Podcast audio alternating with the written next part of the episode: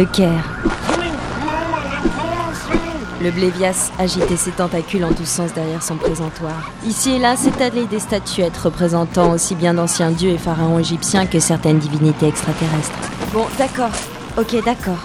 Il sait rien, il est honnête. Et comment vous le savez Grâce à ses tentacules? Je croyais que vous aviez confiance en moi. Melkarn détourna les yeux, parcourant la ruelle remplie de marchands ambulants d'un regard gêné. Le soleil passait difficilement les tentures du souk. Quand un Blévias ment, il n'a pas aussi peur. Là, il tremble de peur qu'on ne le croit pas.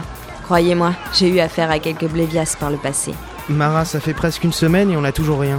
Vous désespérez, Melkarn Désespoir n'est pas le mot. L'ennui, oui. C'est ça, une enquête, Melkarn. De l'ennui, beaucoup d'ennui. Quel que soit le sens que vous donniez à ce mot. Et je crois que des ennuis, on va pas tarder à en avoir. Je me suis frayé un passage parmi la foule bigarrée du souk. Le Caire, la capitale culturelle du monde, mais aussi la ville la plus touristique. Celle dans laquelle les Eoknen, à l'apparence humaine, n'auraient aucun mal à se cacher. Celle dans laquelle ils allaient retrouver un certain Erickson.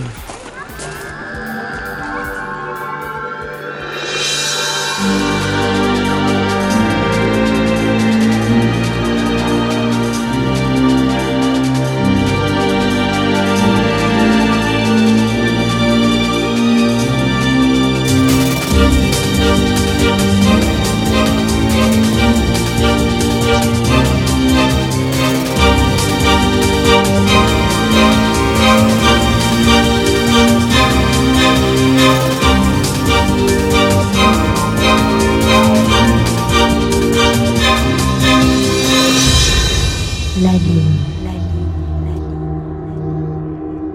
Rien, j'ai rien trouvé, Mara. J'y peux rien, c'est tout. Kaz était si énervé qu'il aurait pu frapper l'écran de son ordinateur. Il se contenta d'une simple claque sur le bureau avant de quitter son fauteuil et d'arpenter sa chambre, longeant les persiennes.